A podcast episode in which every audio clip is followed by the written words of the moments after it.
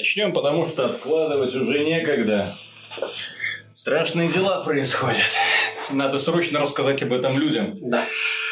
Здравствуйте, дорогие друзья! С вами снова подкаст про игры, где мы обсуждаем прошедшие новости, события, естественно, обозреваем игры, которые выходят, но, к сожалению, выходит их все меньше и меньше. И дело не в том, что сейчас зима, такой период, когда, в принципе, выходит мало проектов, а дело в том, что игровая индустрия, которой мы пришли в 2017 году и которая продолжает свое стагнирование в 2018 году, в принципе, не радует нас новыми релизами. И знаете что? Знаете, это заговор. А почему это заговор, мы сейчас вам докажем.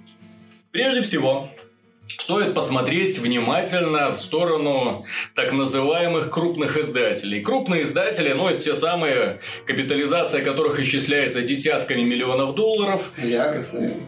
Миллиардов долларов, да, миллионов это слишком мелко для них, чьи доходы составляют миллиарды долларов в течение квартала одного. И тем не менее, если мы на них посмотрим, то внезапно окажется, что эти самые крупные издатели выпускают преступно мало игр. Почему это происходит и почему они пришли к такому выводу? Э, дело в том, что такие крупные компании, как Electronic Arts и Activision, ну это крупнейшие издатели в принципе, посмотрели на еще одного крупнейшего, ну вообще сверх Прибыльного, сверхкрупного, сверхуспешного издателя, правда китайского Tencent, который жирует, простите, только исключительно за счет условно-бесплатных игр, которые продвигает в том числе в нашем регионе, в том числе и в китайском азиатском регионе. И вполне себя хорошо чувствует. Он имеет долю, он купил League of Legends, он имеет долю в PUBG, он, в принципе, распространяет свои сети, распространяет свои вот эти вот щупальца, и они проникли даже в Epic Games. То есть, если мы посмотрим внимательно на этого э, издателя, который как бы нигде особо не мелькает, может оказаться, что он на самом деле представляет собой значительную долю игровой индустрии, с которой мы все знакомы, по крайней мере, когда заходим в Twitch-каналы, и видим, какие люди, иг, люди, какие игры люди предпочитают смотреть.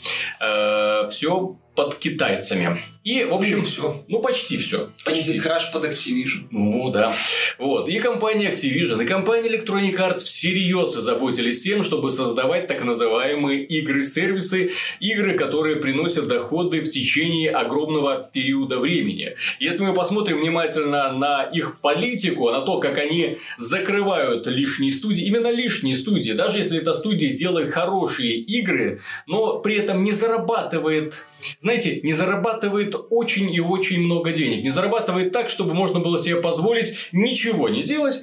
Вот, тогда эта студия закрывается. Или э, а бренды, которые она ведет, эти игровые сериалы, про них забывают. Сколько вообще брендов у компании Electronic Arts, если мы посмотрим, сколько серий гниет вот под пятой точкой у боссов Electronic Arts, про которые они не вспоминают и даже не хотят оживлять. Это ж просто катастрофа. Хотя аудитория у этих серий есть. Аудитория не просто есть. Как только э, Electronic Arts э, очередной раз эм, жиденько обделывается, да, сразу появляется компания э, энтузиастов независимых, э, которые предлагают проект, который пусть даже немножко кривовато сделан с точки зрения интерфейса, технической части, тем тот же самый City Skylines, тем не менее завоевывает невероятную популярность, потому что ребята идут по хардкору, предлагают именно то, что нужно. Продают каких-то там 2-3 миллиона. Да. За несколько лет. Э, Ты знаешь, и- Микротранзакции. а компании Electronic Arts и не завидно. Потому что каких-то 2-3 миллиона. Что это такое? Сколько это? Где, где деньги? Понимаешь, вот эта пыль, вот это... фу. Да, Ну, это, это,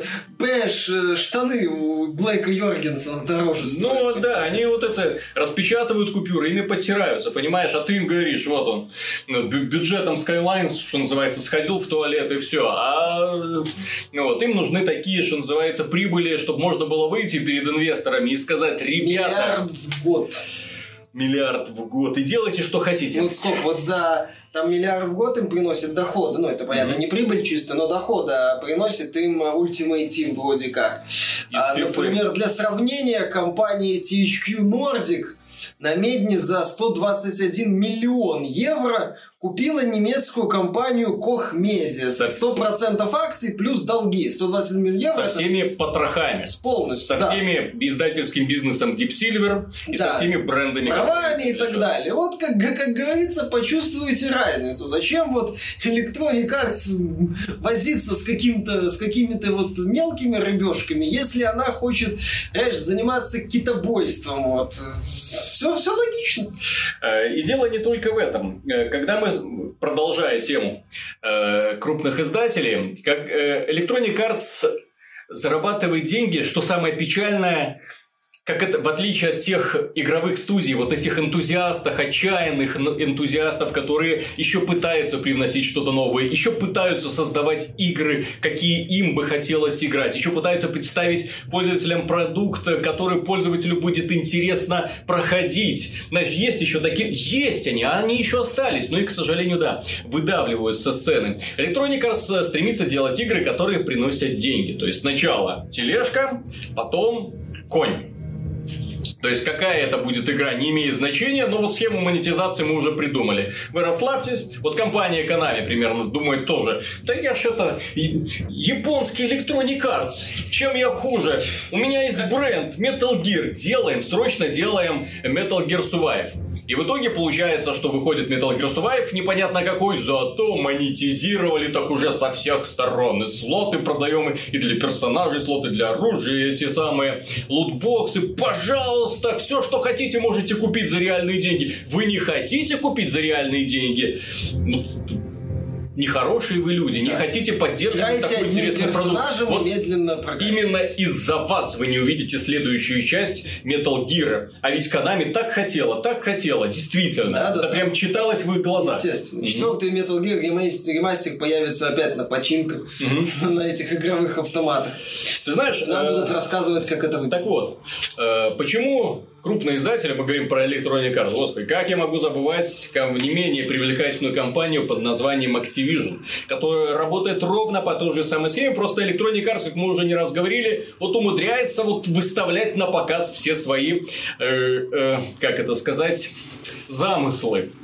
Вот, финансовый директор выходит и на камеру под диктофон и начинает говорить, как ему там надо монетизировать все вот эти игры, а то... Как синглплеер Да. вообще ничего не приносит и нафиг никому не надо. Вот, компания Activision действует тоньше, тоньше, Ну, старается по- ничего. Тоньше, не тоньше, но патенты на манипуляцию с матчмейкингом и другими вещами, чтобы задержать пользователей, ну, у них нашли, нашли, вот, не сумела, так сказать, все спрятать. Но, тем не менее, понимаешь, крупная компания, вот сейчас появился новая мода у крупных компаний. Это лайв-сервисы, так называемые, или игры-сервисы. И это все, знаешь, напоминает мне период, когда э, как крупные издатели считали, что на PC за пределами ММО жизни нет. Смотрели на доходы World of Warcraft, когда Blizzard делала миллионы просто из воздуха, Миллионы. миллиарды из воздуха. И с ужасом думали, что, блин, надо же сделать World of Warcraft. Мгм. Надо срочно сделать свой World of Warcraft. И у нас будет все великолепно. Так вот у них, так вот, значит, помнишь, там появлялись у каждой крупной более-менее студии должна была быть своя ММО. Matrix Online, по-моему, появился, там Вархаммеров несколько, даже один был точно от Mythic или, да, по-моему, 40 тысяч, я уже не помню, был или нет. Короче, ММО выходили просто с такой дикой частотой. А, во главе, ну, конечно, одна из главных таких э, конкурентов WoW это Knights of the Old Republic, э, на которую потратили сколько там, 200 миллионов на рублей, ой, рублей, 200 миллионов долларов. И ни одна ММО, за- корейцы там постоянно пытались повторить свою фишку Корейцы обоймами их просто Да, выдавали. там выдавали обоймами э, на Западе в том числе. В итоге, где все эти ММО? Они в лучшем случае сейчас влачат такое полужалкое существование в э, формате условно-бесплатных проектов. Э, нет, многие из них закрылись. Ну, та же Knights of the Old Republic как-то существует. Она существует. Я не могу назвать, что ее поддерживают или что она популярна. Она вот именно вот где-то там вот барахтается. И здесь, вот, понимаешь, возникает вопрос, вот, а если пользователь ММО, у него есть проект, в который он вкладывает время, немалое время, много денег вот в ММО. Не только в подписку, например, но и в какие-то дополнительные траты. Вопрос, а у него будет времени на две ММО? Вот так, Нет. с кондачка. У него будет там на 3-4, опять же, причем ММО все эти зачастую похожи были. Он заходил, вот я знаю, у меня было пару знакомых из фанатов Вова, и ты, в общем-то, говорил, что ты заходил в какой-то там очередной Вархаммер и видел тот же Вов, только недоделанный. Все. Проблема всех ММО, которые пытались... Вот самая большая проблема э, массовых онлайновых ролевых игр, которые выходили после Вова и хотели быть как Вов, э, заключалась в том, что они предлагали слишком мало, чем на тот момент э, предлагал сам World of Warcraft. Дело в том, что его Blizzard развивала, поддерживала каждый год, добавляла контент, и тут внезапно перед тобой выходит вроде бы Warhammer, да, вроде бы тоже хорошо, и графика хорошая, и классы есть, и вселенная тебя привлекает, и сделано неплохо, и PvP там лучше. Но она выдыхается. Вот. Но ты очень быстро добираешься до финала, и в итоге оказывается, что тебе нечем делать. А Вове делать во. Ну, Делаешь, что называется... Возникала проблема, что Вов... Что и, плюс, и плюс расписанные планы на будущее. Вот что, чем привлекает Blizzard, в общем-то, своих поклонников и тогда привлекала тогда и сегодня, это четкое планирование действий. То есть, поклонники знают, что тогда-то они получат новое дополнение, тогда-то выйдет новый патч, который изменит, там, перебалансирует все что угодно, тогда-то будет еще что-нибудь. Ведут там новых героев, классов, там, позволят играть там за другие расы. То есть, э, есть четкое планирование. Когда запускаются другие проекты, ты так смотришь на них, да, ну а дальше что? Вот сколько, сколько ты гад проживешь. Вот проблема в том, так, что ты не, даже не можешь предсказать, вот э, эта игра, в которую ты сейчас играешь, она закроется через полгода или дальше будет а, развиваться? А, и здесь получается, ну, у Вова проблема, у всех конкурентов Вов была проблема, что им приходилось конкурировать с Вов, которому было уже 3 года, 4, 5 лет и так далее. То есть, э, понятно, что у них была отмазка, дескать, мы только первый год, а Вов уже 5 лет. Но пользователю было плевать. То есть, соответственно, да, никто не мог конкурировать с Вовом, который уже 5 лет развивается. И вот с играми-сервисами, мне кажется, может случиться та же беда. С одной стороны, да, будет несколько популярных игр-сервисов, которые, которых будут э, определенное количество пользователей. Э, основная часть. С другой стороны, э, в такой ситуации новой игре-сервису, даже игре-сервису, сложно будет появиться, потому что, ну да, потому что все равно будут возможны сравнения, возможно проводиться, проводиться аналогии, а, возможно просто у пользователей не будет времени на то, чтобы играть в еще одну игру-сервис, которая у них и так уже есть. У всех же игр-сервисов, э, как правильно Стерлинг замечал, фишка, что ты там каждый день должен, ну, желательно каждый день заходить, чтобы дейлики выполнить, желательно гриндить, желательно я, постоянно Я вот, например, быть. объясню со своей позиции человека, который на самом деле, ну, пытается играть параллельно в несколько подобных игр, да, то есть основное это World of Warcraft, потом Overwatch и Hearthstone, да? Получается. Да ты фанат Blizzard. Что ты там говоришь, что Blizzard фанатов своих кинула? Все в порядке. Захожу в Ходстоун, понятно. В Ходстоун нужно сыграть определенное количество раундов в день. Обязательно ты должен сыграть. В зависимости от этого, то есть где-то уже пару часов просто на выполнение дейликов у тебя пропадает. Плюс там добрать немножко рейтинг, плюс туда-сюда. Э, посмотреть, какие колоды. То есть ты не идешь не просто голый, да? Ты заходишь в интернет, смотришь, что сейчас популярно. Так, как можно перебалансировать колоду. Пересделать ее для того, чтобы ну, повысить свои шансы на выжимаемость. А вдруг, а вдруг еще это все время, да? То есть в итоге у тебя получается, что один вот заход день. Каждый день отнимает время. Дальше. Overwatch. Там тоже матчи быстро. Тебе нужно в день хотя бы поднять один уровень, ну, для того, чтобы было чувство pride and accomplishment, да? То есть, чтобы ты открыл сундук. Ты заходишь... Ну, застояться, чтобы не было ощущения застояния. Это еще, два, это еще два часа.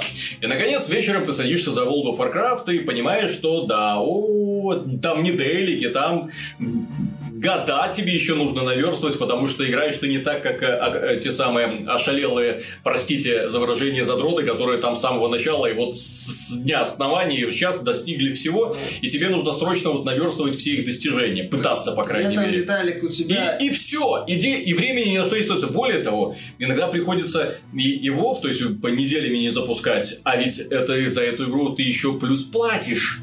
И это тебе свербит. Overwatch как бы ты тоже бы не запускал, но, блин, они запустили новый ивенты, вот эти эксклюзивные скины, которые ты можешь выиграть только в данный период времени. То есть... Я на всякий случай напомню, что игры как бы являются значительной частью твоей работы, если не основной. Именно. И вот здесь мы, да, если у человека нормальная, ну, другая работа основная, и получается, что ему здесь игра-сервис, здесь игра-сервис, сюда донать, сюда донать, сюда донать, сюда донать, И сюда вот заходить. И тебе день. там звонит друг и говорит, слушай, надо тебе срочно посмотреть на Pass of Exile. Вот такая тема. Последнее обновление вообще лед. А 2 марта выходит новое обновление, которое вообще все перевернет твое представление об игре. Ё-моё, потому что Pass of Exile... Да, это вот эту вот паутину, да, видишь. И в итоге вот А потом тебе Warframe говорят, Warframe вообще изменился, заходи это, а это тоже игра про гринд. Ты такой, а, моя голова, где я возьму на все это время? То есть и все хочется, и туда, и сюда. И это причем, скажем так, лидеры в своих э, жанрах. То есть э, Да, Pass of Exile это лучшая Diablo, Warframe это лучшая Destiny. Да, это лучшая Destiny благодаря качественной политике студии Digital Extremes. А, И в итоге вот может получиться ситуация, когда рынок будет просто пренасыщен э, проектами, требующими очень, больших вре- очень большого времени, на которое ты надо много времени, как в свое время было с тоже с Call of Duty, из-за чего сетевые шутеры не взлетали. И вот это вот может стать очень серьезной проблемой для многих компаний, потому что запускают игру-сервис, она буксует, она ничего не приносит, и в общем-то, дальше компания может оказаться в свободном плавании или закрыться, или э, если это крупный издатель, она просто скажет, так, это, мне, это нам не надо, это нам не надо. Ubisoft, кстати, тоже идет э, всеми шагами в игры-сервисы. У них из, э, но из сингловых проектов остался только Assassin's Creed чисто, ну и Far Cry, который кооперативный. Mario Rabbids это проект Nintendo. Если бы не Nintendo, то Ubisoft Milan бы спокойно занималась дополнениями для Rainbow Six Siege, и никто бы о ней И в итоге, не знал. и, и- смотри, вот э, ты, ты говоришь, что времени не остается, но э, вся основная вот фишка подобных игр-сервисов, то, что вокруг них собирается определенная э, большая группа поклонников. Но людям иногда хочется развеяться. И для того, чтобы развеяться, они идут не в другую игру-сервис, потому что, блин, времени нету, да? Ну зачем? И для того, чтобы развеяться, им нужна качественная сингловая игра. То есть я, например, играю в э, Overwatch, да, мне это под немножко хочется немножко сюжета, хочется немножко графики, хочется немножко чего-то другого, хочется брутала наконец-то, да, мяса, крови и прочего. Вот и куда мне пойти? И вот смотрю я на 2018 год, и вот куда мне пойти? Ну, с- инди-игр достаточно. инди-игры, а мне хочется, знаешь, с хорошей презентацией, а мне хочется, знаешь ли, получить игру, которая стоит э, полную стоимость, да, ну вот, допустим, на консоли. Ты берешь, покупаешь игру за полную стоимость, и ты хочешь получить законченную большую игру а не богодром э, по типу Kingdom Come. Со всем уважением к его создателям, которые постарались на самом деле создать уникальную ролевую игру. Пусть теперь э, стараются создать уникальную ролевую игру без багов. Ну вот, это им следующий квест. Э, вышла Monster Hunter World.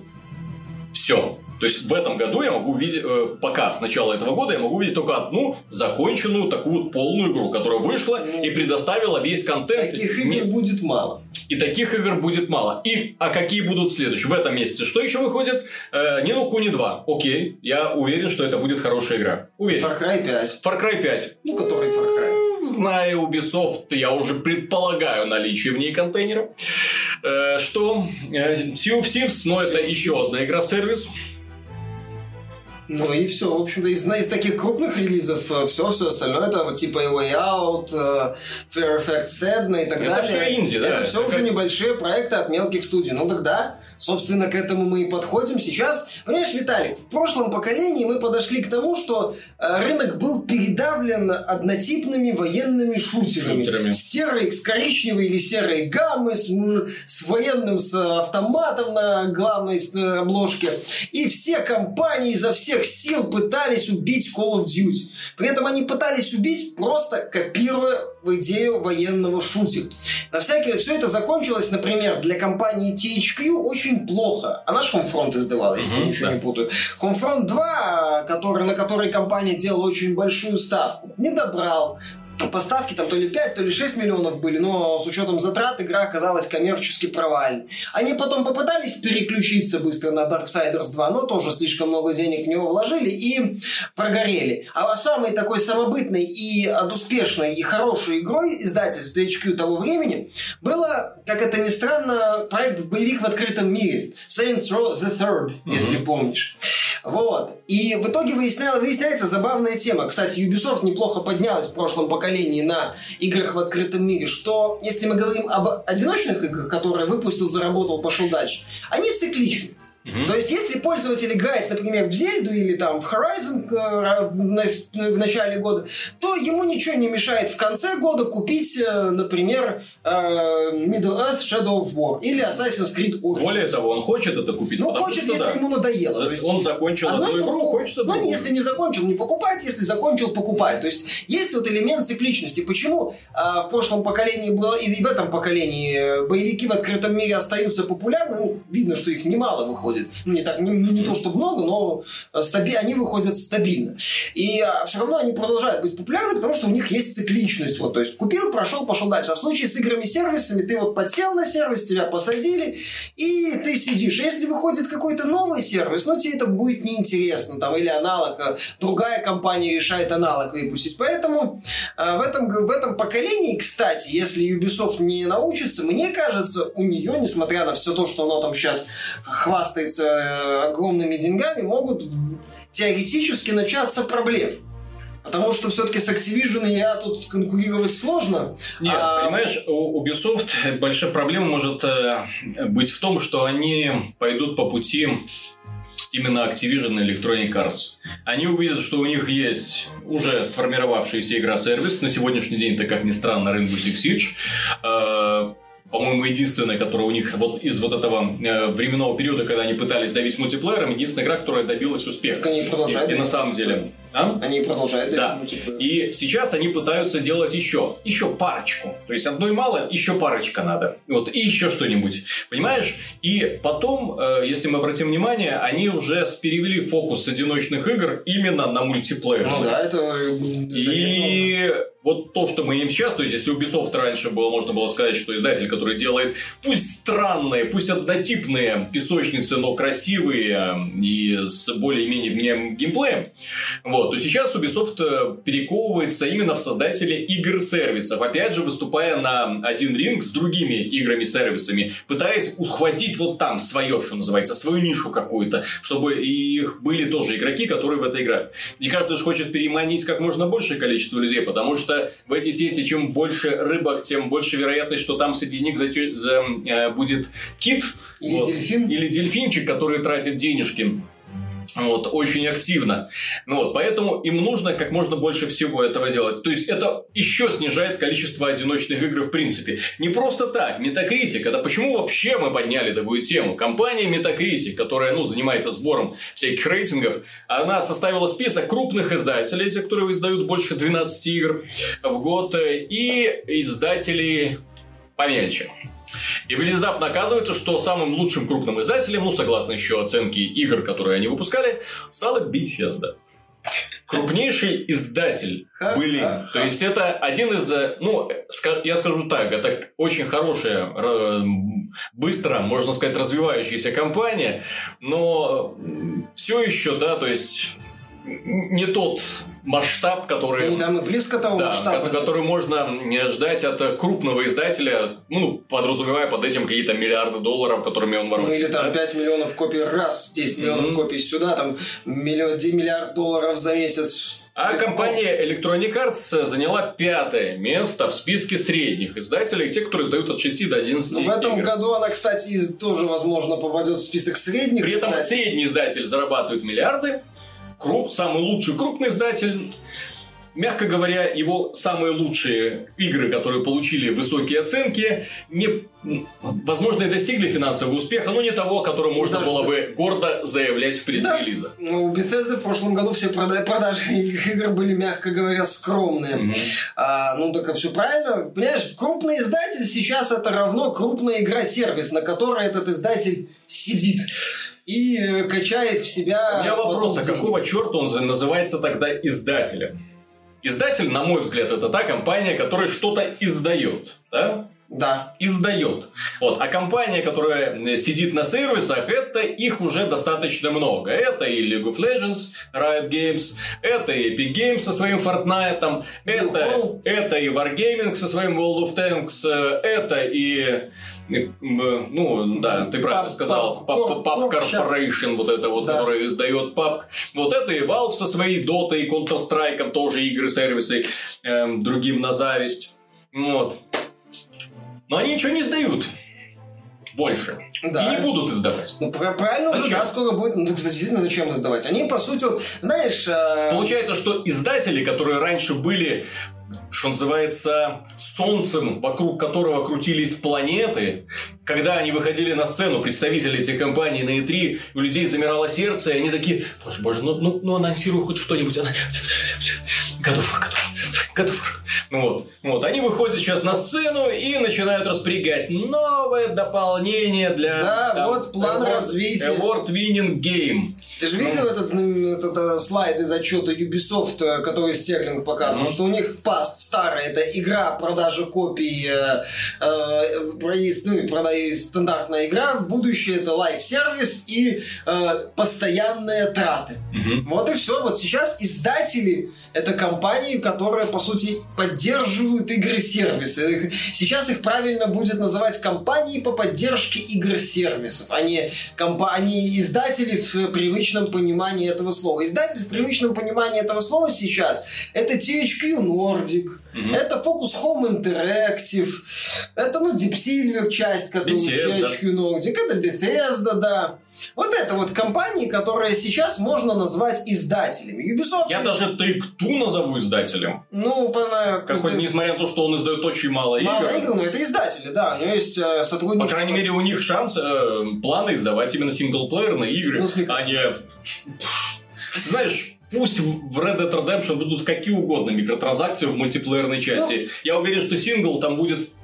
Ну, я тоже без вопросов. Я думаю, все-таки, что Pitchfork еще с, соберет все, что надо в кулак и выпустит нормальное Borderlands 3. Потому что еще одного провала Gearbox может не пережить. Остальные компании предпочитают выпускать проекты всерьез и надолго один и качать из него деньги.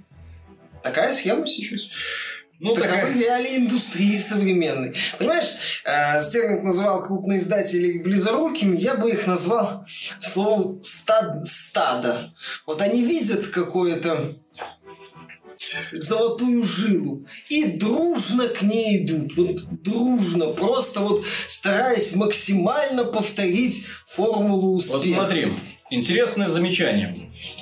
Раньше компании крупные, в том числе издатели, э, они выпускали много игр, из которых одна-две были успешные и покрывали расходы на все остальные. Да. Вот. Это считалось, скажем, нормальной практикой. Э, то есть деньги, вырученные с продажи игры, шли на создание других игр, причем множество разных игр. Ну, поддержку, поиск талантливых студий, да. У меня сейчас вопрос. А куда идут деньги, заработаны вот эти самые миллиарды, э, которые они зарабатывают вот на FIFA, на Headstone, бонусы на, топ на Overwatch и бонусы прочее. ведущим разработчикам. Вот, вот самое парадоксальное, вот если мы сегодня посмотрим на Blizzard, если вот вдумайтесь, если мы сегодня посмотрим на компанию Blizzard, скажем ли мы, что это крупная компания? То есть мы прекрасно знаем, сколько они зарабатывают. Они зарабатывают гораздо больше, чем когда-либо до этого. Но если мы посмотрим на то, что они сейчас выпускают, ничего. Да, кроме дополнений для своих существующих игр и кроме, как, так сказать, поддержки. Если мы посмотрим на качество этих игр, в которых уже нет э, вот этих потрясающих CG-роликов. Ну, где... есть короткометражки под Overwatch. Это не то. Раньше ты покупал Диабло, 2, да? Да. И получал отдельный тогда... фильм в комплекте. Раньше ты покупал Warcraft 3 и получал отдельный фильм в комплекте. Понимаешь? И плюс много, много часовая кампания с сюжетом, там это. Вот, это был крупный проект. Сейчас ты скачиваешь, ну не покупаешь, зачем покупать? Ты скачиваешь игру от Blizzard, да, это Heroes of the Storm или Headstone, ты скачиваешь ее и... И ты получаешь 10 контейнеров за то, что ты ее скачал.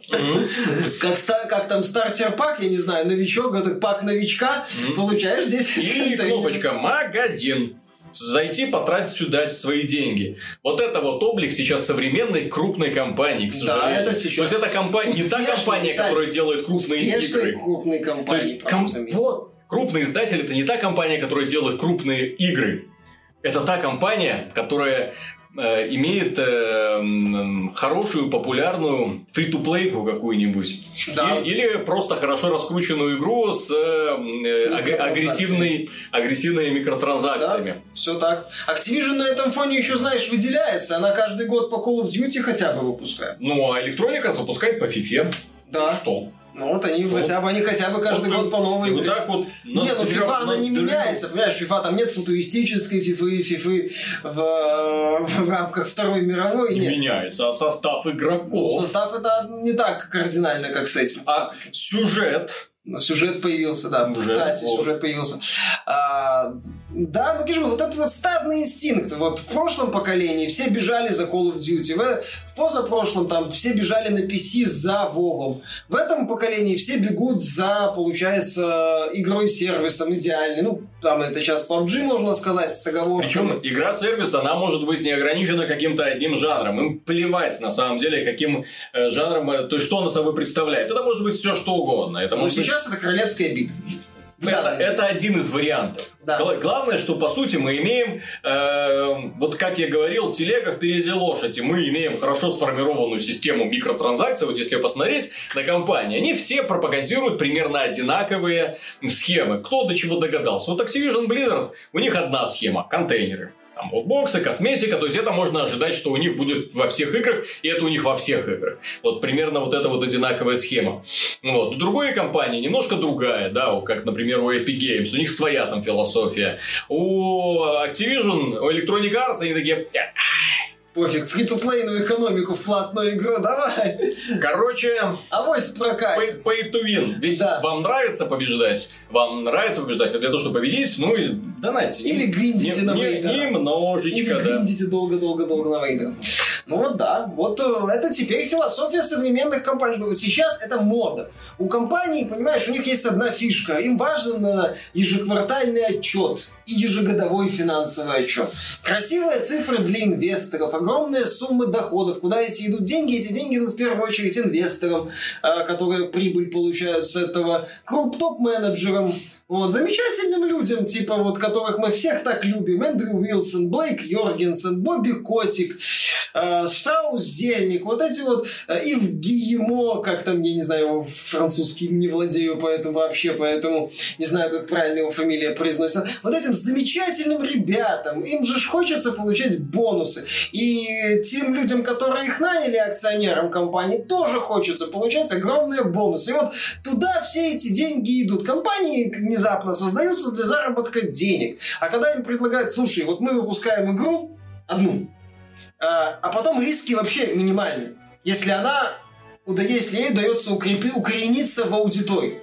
Если вот мы вот создаем такую заводь, где там куда ловим пару китов и, и, и стайку дельфинов, и еще там пару стаек кильки, которые, ну так, для, для весу. Все. И, говорит, и им говорят, вот, ну, акционеру или человеку, который не особо интересуется видеоиграми, говорят, слушай, смотри, делаем одну игру, хапаем э, средний класс, который платит дофига, и все и больше ничего делать практически не надо. Только поддержка и дополнение. Вот там 10-20 индусов, они будут делать дополнение, и все. Это же, это же мечта.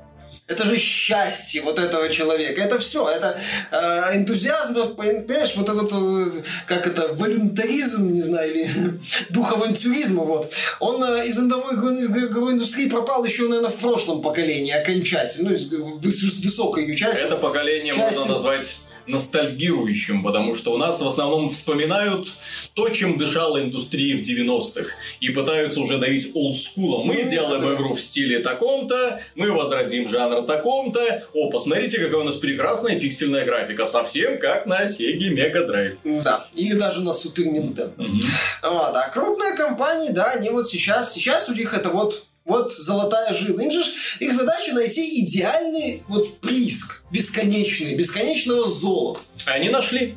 Дело в том, что когда игровая индустрия, посмотрев внимательно на контейнеры, они уловили тот же самый механизм, который сейчас э, очень хорошо э, популярен и раскручен во всяких онлайновых казино. Который как бы под запретом, но, в общем-то, зайти куда-нибудь и все свои деньги слить в унитаз, в принципе, можно в любой момент. Несложно, на самом деле. Да, то есть они... И таких компаний, на самом деле, очень много. И такие компании зарабатывают Просто дело в том, что они э, находятся, скажем так, в теневой экономике, то есть они не афишируют свои доходы, естественно. Ну вот у меня, по счастью, есть товарищ, который работает э, в одной из таких компаний, которая именно, причем он занимается именно аналитикой, вот, э, которая делает вот эти тупые однорукие бандиты в формате онлайновых игр для смартфончиков в том числе. Говорит, ты себе не представляешь, сколько зарабатывает. Ты себе не представляешь. Вот. И они увидели, что вот этот вот процесс игры, который как бы есть, э, можно разбавить еще одним процессом игры, который увлекает не меньше. Вот тут стоит сказать вот эту именно фразу. То есть вот это вот контейнеры, которые мы привыкли открывать, которые, за которыми мы привыкли гоняться, это игра в игре, это тоже вид однозначно вид азартной игры, потому что ты ждешь получения этого контейнера, ты его открываешь, за, за, э, э, затаив да, дыхание, да, да, потому что там может оказаться все что угодно, и может быть самая лучшая вещь, да, а если это игра, которая еще пользуется вот этой финансовой пирамидой Гейба Ньюэлла в Steam, где ты эту вещь еще можешь и продать, то это дополнительный стимул, это, да я заработал, вот, и получается, что эти люди, они майнят, вот мы говорим, а, битма, биткоины там это тупые, да, там майнеры, как они надоели. Фермы а чем отличаются люди, которые майнят всякие ножи в Counter-Strike, в папке э, и в других играх, которые подсажены вот на эту самую пирамиду Гейба Ньюэлла? Они занимаются тем же самым. Они открывают контейнеры, зарабатывают, они пользуются всеми возможными читами, потому что эта система, она располагает к этому. Но игра их уже не волнует, им важен их, Да, им, им хоть бота дай. Вот именно да. вот чем бот, дайте мне бота, я поставлю 20 компов, и эти 20 ботов будут Ферму. мне... Да, вот ферма, да? И все, будем ждать патч, э, красную бандану, выпадет она мне или нет, ее можно будет слить потом какому-нибудь придурку за тысячу долларов. Вот, вот он, признак успеха. И это не азартная игра, на мой взгляд, однозначно азартная Очень игра. Похоже. Но Почему-то считается, что это не азартная игра. Более того, американские представители вот этих всех рейтинговых ассоциаций говорят, что это не азартная игра. Почему? То есть, почему, когда они видят азартные игры, где, ну, черви, да, вот эти и пики, ну, обозначения карточные, то есть, это азартная игра, когда мы видим такую же схему, мы но это уже не азартная ну, Во-первых, там ты не можешь вывести деньги. То есть, ну, короче, там Якобы начинает, ты не можешь вывести а, деньги. А, там начинает... даже, даже в э, Overwatch есть очень четко работающая, работающая система, когда люди платят себе за уже сгенерированный аккаунт. Есть люди, которые сидят и Фармы. прокачивают аккаунт для того, чтобы потом его кого-нибудь продать. То есть аккаунт прокачан до, до какого-то уровня с определенным количеством легендарок. Все. Ты его продаешь ну, и берешь следующий. Э, там этот, вот, скажем так, теневой момент в азартных играх это все чуть более прозрачно. И mm-hmm. в целом, что ЕСРБ, что многие сопутствующие организации, они э, переходят в вопросах обсуждения азартных игр, оно элемент азартной игры вот в этом вот в сундуках, на то, что ну, вот такие, знаешь, сопутствующие факторы. Дескать, нельзя вывести деньги. ЕСРБ там в одном из отчетов говорила, что это не азартная игра, потому что ты все равно что-то получаешь, а в одном одноруком бандите ты можешь ничего не получить. А в контейнере все-таки ты выдаешь, то, что тебе выдается это мусор, это, ну, какая разница. Главное, что ты что-то получил. То есть, по такой логике, понимаешь, если бы однорукий бандит э, будет тебе в, э, в случае проигрыша выплевывать использованный презерватив, получается, это не азартная игра. Да. Получи, ты, все, ты что-то получил. Как говорил представитель э, компании Концепта, криво переводящий Кейди Инафуны насчет Mighty Number 9, это лучше, чем ничего. Понимаешь? Да, то есть, ну да, вы, ты, ты что-то получил, поздравляю. В принципе, это даже можно как-то использовать, наверное. Подойти, кинуть, там, не знаю, Блейка Йоргенс, например, а, со словами, что я о себе думаю. Ну вот, Формально ты что-то получил. Ну, э, я как-то писал уже статью, что в принципе контейнеры будут, что при адекватной реализации это неплохая схема. При адекватной реализации. Игра в игре. При адекватной реализации это важный элемент поддержки сетевых проектов на долгое время вместо постоянных платных DLC. Обязательно платных. Это хорошо, но то, что сейчас происходит, это уже видно, что компании очень активно давят на азарт. Вот что, ну, то, что хотят игнорировать максимально ESRB, ESA, все вот эти вот... Такие, ну, не видим, не замечаем, не хотим да, да, да, да, говорить да. об этом. Был прекрасный угу. ролик одного блогера, где вот этот вот сенатор, не сенатор, а представитель э, властей штата Гавайи, Крис Ли, прикольный дядька, кстати, э, рассказывал, ну, распекал представителей представителей ESA на тему того, что ну, это же азартная игра. Вот посмотрите. Вот и случайно... тот не мог ничего да, и возразить. Да, мы не, не знаем, мы, мы не, не можем, мы не, не можем это все комментировать, там мямлили что-то. Ну, вот замечательно. Потом э, вот эта вот ассоциация разработчиков игр, это вообще прекрасно. Подожди, подожди, это, она следует за другой прекрасной новостью, потому что компания ESRB, она в конце концов решила, что игры, в которых есть микротранзакции, все-таки будут иметь отдельную отметку для того, чтобы предупредить родителей, что вот в этой игре есть дополнительные траты. Это, и там это, по-моему, еще будет касаться DLC, то есть это так почти и дело. То есть, всем то есть это ко всем. И то знаешь... есть это применимо в том числе к Ведьмаку, для которого вы вышли DLC, и это применимо к какому-нибудь Overwatch, в котором ты покупаешь базовые наборы из нескольких героев. Ну вот поначалу люди, которые покупали игру, они купили несколько карт, несколько героев и все. И, Ни, ничего не было. И да. А, понимаешь, ESRB об этом а, начало шевелиться, когда один из, по-моему, сенаторов, а, представительница демократической партии, обратилась с открытым письмом в ESRB со словами «Уважаемые, вы, может, что-нибудь сделаете уже?» Ну, понятно, что смысл с, риторика была другая, но вот это ЕСРБ слегка зашевелилось. Опять же, это хоть что-то, это лучше, чем ничего, но это вот именно после того, как сенатор обратился непосредственно к этой компании, ну, к этой вот организации, компании, организации. Сказали со словами давайте уже начинайте думать. Только после этого, понимаешь, э, ситуация в индустрии сейчас э, такая, такова, что, мне кажется, все вот эти вот организации, они на измене. Они поняли, что они пропустили очень важный момент. Момент, когда они могли все это самостоятельно отрегулировать. Когда, они, когда СРБ сама должна была выйти и сказать, так, игры с лутбоксами будут маркироваться специально, лутбокс с контейнером. Или там еще какие-то... И не просто маркироваться, к ним нужно специальные требования, потому что с определенного возраста. Ну ладно. Блин, азартные игры с, для детей с 6 лет. Вы себе представьте. Сколько было случаев, про которые мы слышали, которые озвучивались, когда ребенок по незнанию, не понимая, что он тратит деньги, тратил тысячу долларов. Просто потому, что игра ему предлагала купи, купи, еще купи. Вы знаете, да, можно долго говорить про родительский контроль, про то все. Когда э, родитель покупает ребенку смартфон, да, там есть родительская опция. Но родитель отключает эту опцию, наверное, в первый же день, как он ее включил. Потому что ему приходят уведомления от этого ребенка каждый день. Там же не только хитреца заключается в том, что ты должен одобрить любой пук ребенка. Он а захот... настройки нету? Нету. То есть, он, то есть ты, он хочет что-то скачать, ты должен ему отправить там это самое одобрение одобрения. А поскольку это ребенок, естественно, это бум-бум-бум-бум-бум-бум-бум. Ну вот. И каждый раз тебе нужно Такая... писать пароль, это эть, одобряют отпечаток пальца, эть, одобряют отпечаток а, пальца. ну хитро, хит, хитро, хитрый момент, короче. По крайней мере, это такое. Ну вот, а, и здесь, здесь вот компании могли, мне кажется, ну хотя бы, понимаешь, если бы ЕСРБ сама что-то сделала, то, возможно, бы сенаторы, вот эти вот представители властей не обратили на это внимания. Но индустрия решила, что наверное, само рассосется. Вот электро, вот яркий пример это поведение Electronic Arts. Пока не случилась ситуация с Диснеем, они же думали, что скандал с uh, Pay to Win в Battlefront 2 сам как-то рассосется. Как-то да.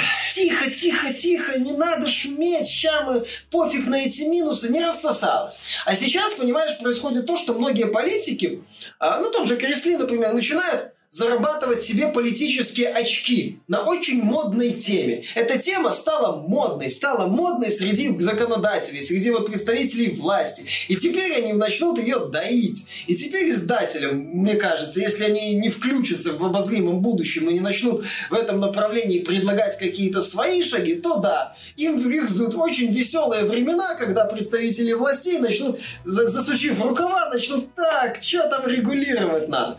Тем более сейчас э, республиканцы, которые у власти, которых э, неплохо, ну, которые хорош, в хороших отношениях с, как это организация, американская оружейная организация mm-hmm. называется, э, которая, которые в боулинге для Колумбии создатели Саус Парка высмеивались. Mm-hmm. Вот, э, они, у них с ним хорошие отношения, неудивительно, что Трамп, что другие представители этой партии, из там числа, по-моему, сенатор Кентукки, э, губернатор Кентукки, говорили, что, а вы знаете, кажется, что видеоигры виноваты в том, что вот дети Внезапно, в Внезапно. Не, не прошло да. и 10 лет, как они снова вспомнили, что оказывается, это видеоигры виновны в том, что дети выросли такими агрессивными, что они приходят в школу со стволами и начинают всех расстреливать. Да, да, да. Добро пожаловать в 90-е, как говорил Стерлинг, попутно а вопрос, а, а, а где дети взяли эти стволы? Вот именно. А то, что игры по всему миру продаются, но стрельба в школах почему-то, как Только правило, США, происходит да. в одной стране. Да. А игры, в том числе в Европе, спокойно продаются. То есть вы, вы вот здесь вот корреляции, да, связи не видите. А им это не надо, понимаешь? У них... Э... А давайте нет, не надо. Им надо. Они, так, во-первых, обвиним игры, во-вторых, уже поступило предложение, что игры с повышенным содержанием насилия будут облагаться дополнительными налогами. Ну, это представитель Род-Айленда предложил штата, да. То есть, пожалуйста, а теперь еще... А вы знаете, господин президент, в видеоиграх же казино есть. Угу. Азартные игры фактически. Сколько там, по-моему, Вегас что-то платит, насколько я знаю, есть там какие-то налоги дополнительные. Вы знаете, что они вот наших детей на азартные игры подсаживаются? У них агрессия появляется из-за того, что... Понимаешь, это вот все может сейчас начаться одно за другим, как снежный кол. И если компании, и их э, прочие э, сателлиты не начнут думать сами, то придут люди, которым не очень-то интересны и э, интересы индустрии, им интересно придумать красивый закон, который будет хорошо звучать для избирателей. Задумайся над тем, что э, вот эти компании, которые сейчас рапортуют о том, какие миллиарды они зарабатывают, что они практически уже подсели вот на вот этот вот способ заработка. И если они когда-нибудь снова вернутся к похожей схеме, вот той самой рисковой схеме, той самой, которая хорошо знакома, ну вот с начинающим сейчас вот издателем типа THQ, ну, Nordic, да? и так далее. Вот. Ну, не начинающим издателем, я имею в виду, но именно мелким. Который за 100 миллионов евро купить может. Да. То есть, если э, их вернуть вот в те же самые рамки, интересно, сколько они продержатся. Вот мне интересно, вот если вот выпустят закон, который обяжет и так далее, потому что вот это вот способ выкачивания денег из воздуха, но это на самом деле совершенно ненормальная ситуация. Совершенно ненормальная ситуация.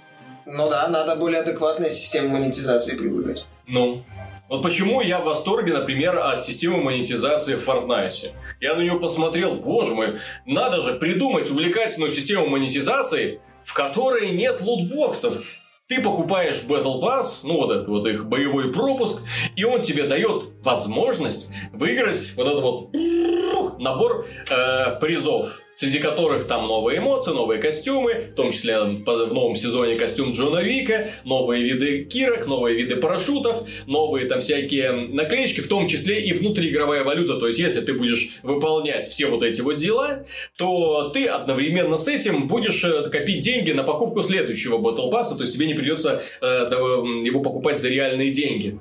Отличное решение, прекрасно. То есть люди, которые играют, э, играют дальше бесплатно и получают при этом э, плюшки, люди, которые не хотят играть, э, ну, они или продолжают дальше играть, потому что в этой игре человек, который донатит или донатит, он ничем геймплейно не выделяется среди остальных, он выделяется только внешне, там, за счет какого-нибудь... Ну, опять же, внешне как... он зарабатывает за счет батл да. а не за счет контейнера. И нет вот этой вот необходимости, давай, давай, еще плати, еще давай, мы сейчас еще что-нибудь придумаем. Ну, вот, то есть очень Но... элегантная, ну... очень приятная и именно из-за этого Fortnite играет такое количество людей. Мало того, что придумаем, мы еще это засунем в ящик, который ты сначала должен выбить, и не факт, что из этого ящика выпадет то, что ты хочешь. А я так понимаю, что в Fortnite ты покупаешь э, просто возможность, если, ну, это... Четко спланирован, то есть ты точно знаешь, ну, ты что прокачаешься там за 10 уровня получаешь такой бонус, закачаешься до 20 получаешь вот такие-то ну, это на самом Все. деле вот система в стиле Forza Motorsport 7, так называемая pay to earn, плати, mm-hmm. чтобы зарабатывать. Это, кстати, хотя на старте Форсу критиковали за микротранзакции, это уже, опять же, пример того, что сейчас э, мы на эту вот систему смотрим вполне себе нормально на фоне других... Так я же поэтому и говорю, то есть э, уже много-много раз повторяю, та ситуация с контейнерами ненормальная, совершенно ненормальная ситуация, которая генерирует э, для издателей и компании деньги из воздуха, она э, это цветочки в сравнении с тем, до чего они додумаются после. Вот не дай бог, вот они придумают новую систему монетизации, и она сработает, и она появится во всех играх. Вы скоро будете заходить в какую-нибудь игру, и вот как уже Канами предложил. А хочешь создать еще одного персонажа? Ведь это... сколько ресурсов тратят разработчики на то, чтобы создать еще один слот для персонажа. Разработ... Ты купил игру за 60 долларов, еще десятку плати за новый слот. дорожает, Виталик. Ты видел Metal Gear Survive? Видел, сколько там новых ресурсов? Угу. Ну, ресурсов ассетов. Да, взяли. Видел, как там, какие титанические усилия авторы предложили для создания этой игры? и продают ее за бюджет. А сколько новых ресурсов уходит каждый раз на создание фифы? А сколько новых ресурсов на создание Far Cry угу. уходит? Ты думаешь, так просто? Как в Prime, по-моему, там карта Far Cry и 4 они, была вот, вот эти, простите, э, нехорошие товарищи, но я их называю мудаками, э, называется Международная ассоциация разработчиков игр а почему я их называю мудаками, сейчас поясню. Они взвились из-за того, что компания ESRB рейтинговая будет помещать на коробочке логотипы с изображением, что здесь есть микротранзакции. Но они в целом взвились на тему возможного регулирования. Это действие против индустрии. Это контроль творческих решений.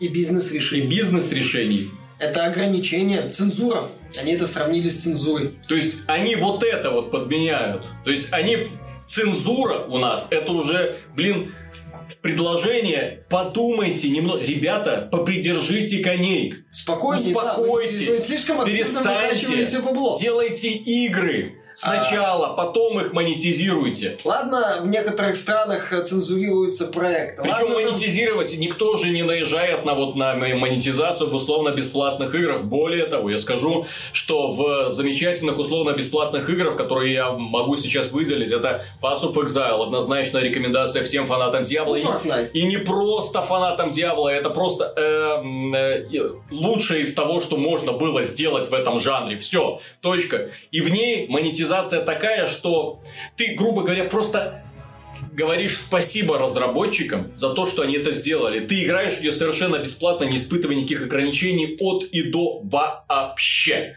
И у них то, что есть вот в магазине, всякая косметика, которую ты можешь покупать, там ауры, там каких-нибудь петов. То есть это просто сказать спасибо разработчикам за то, что они сделали. То же самое касается Warframe. То есть а лучше на сегодняшний момент кооперативный боевик с очень круто сделанной системой прокачки и стремлением э, выбить себе там персонажей, оружие и тому прочего. Ну, вот. Да, и вот Destiny AU далеко, увы, и до свидания. Кстати, эти ребята отлично Тот же самый League of Legends. Прекрасно сделано. Я даже скажу э, хорошие слова в адрес э, э, паладинов Ну, Паладинов? да. То есть, а, они отказались от системы плати, чтобы побеждать. Да, да, да, да, да, они да. все-таки То прислушались есть, к а сообществу. эти компании, которые, вот что называется, у которых вот эта игра, это их бизнес, вот они трепетно относятся к аудитории. Не дай бог там что-нибудь, они наоборот вызывают к себе огромную симпатию. То есть ты видишь их старания, ты видишь, что они хотят сделать игру мечты, и ты им говоришь спасибо, занося денежку. Ну вот. В то время как ты видишь компа игры от крупных издателей, ты Конами, где мои руки? Да ладно, Konami, где там а, руки были, когда Ubisoft запускала Honor без выделенных серверов? И вот Где сейчас контроль творческих и бизнес-решений. Контроль.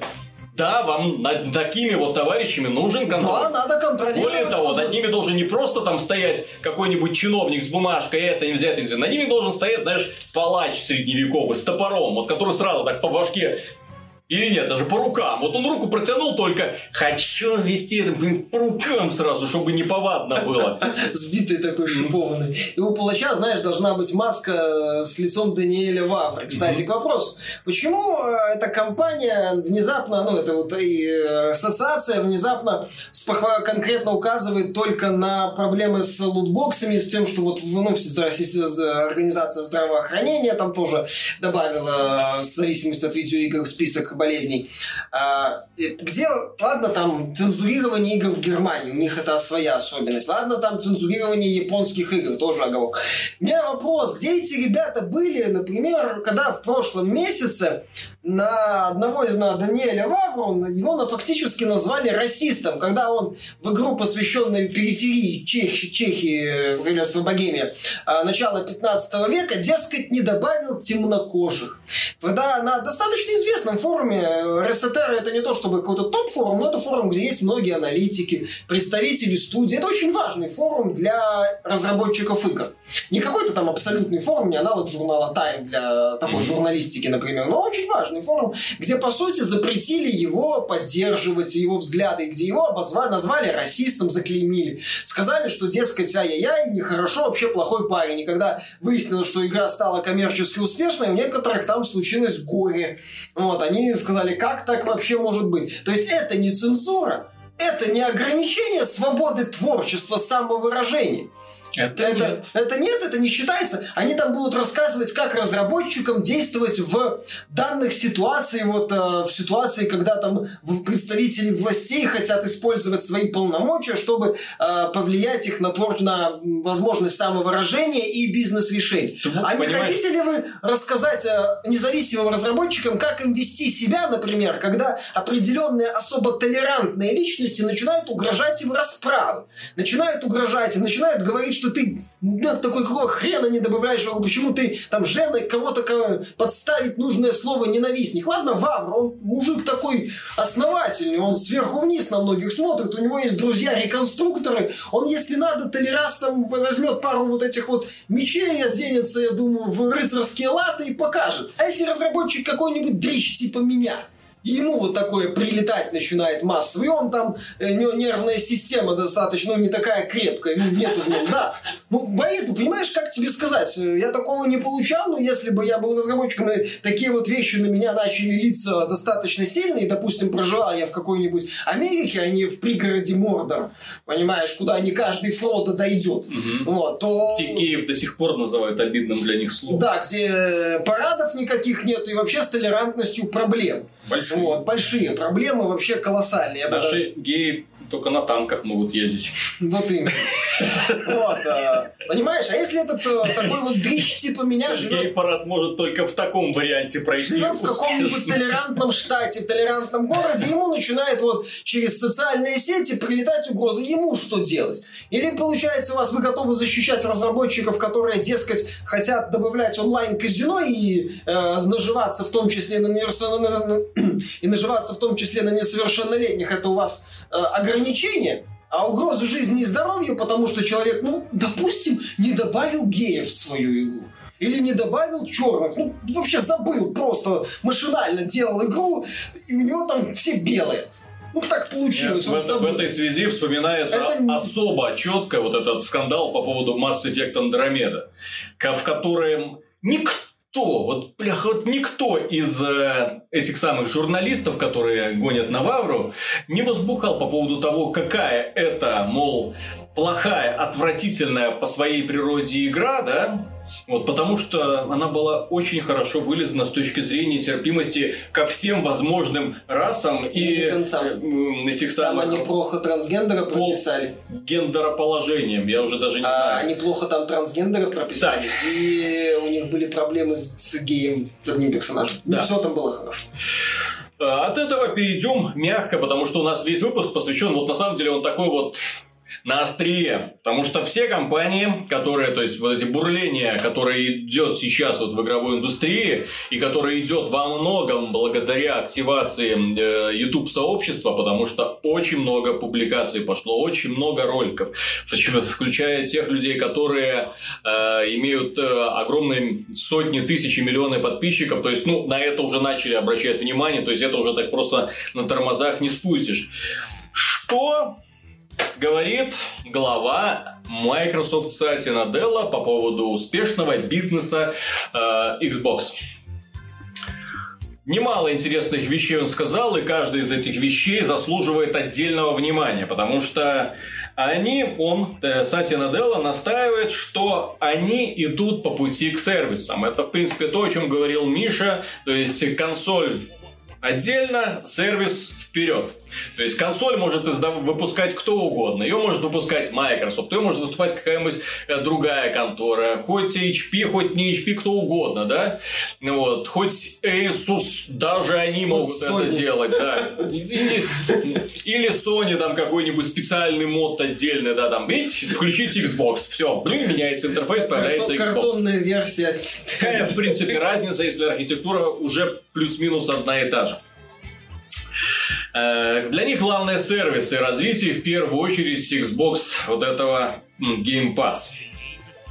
Дело в том, что в этом месяце они в э, Game Pass уже начинают добавлять свои игры, свеженькие игры. То есть не только там старье можно обнаружить. Сервис на самом деле хороший. То есть вы подписываетесь на него и получаете доступ э, к более чем сотне игр. Хороших, плохих, незаметных, ударных. То есть там можно найти все что угодно. По крайней мере несколько месяцев, если особенно вы ничего не покупали для данной консоли. И вы хотите просто переиграть во все, что для нее выходило. И тем более получить еще толику неплохих проектов для Xbox 360, которые доступны по обратной совместимости. Но это э, прекрасный сервис, спору нет. Но они собираются его превратить в тот самый игровой Netflix э, и зарабатывать уже посредством него. И мне кажется, что у них ничего не получится.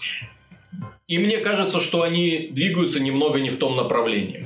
И мне кажется, что они немножко переоценивают свои собственные силы, потому что ни, одно из, ни одна из инициатив Microsoft, которую они пытались активировать за последние годы, э, не была использована до конца. Ни одна из инициатив не была э, востребована рынком, как это можно сказать о том же самом миксер э, сервисе э, потоковой трансляции, в том числе игр, которые э, поддерживаются Microsoft. И в Сати Наделла почему-то уверен, что этот сервис быстро растущий.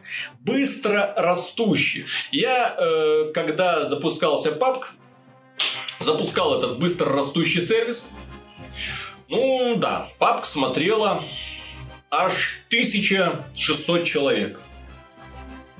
В сравнение, да, там э, в пиковые времена э, на Твиче э, пап смотрит там около 200 тысяч человек. Ну, тут 1600, окей. Сейчас я специально для того, чтобы проверить утверждение Сатья Нателла, запустил этот миксер. Пап смотрит 1500 человек. Примерно столько же смотрит Fortnite. Остальные игры там сотня, две сотни. Самые крутые четыре сотни.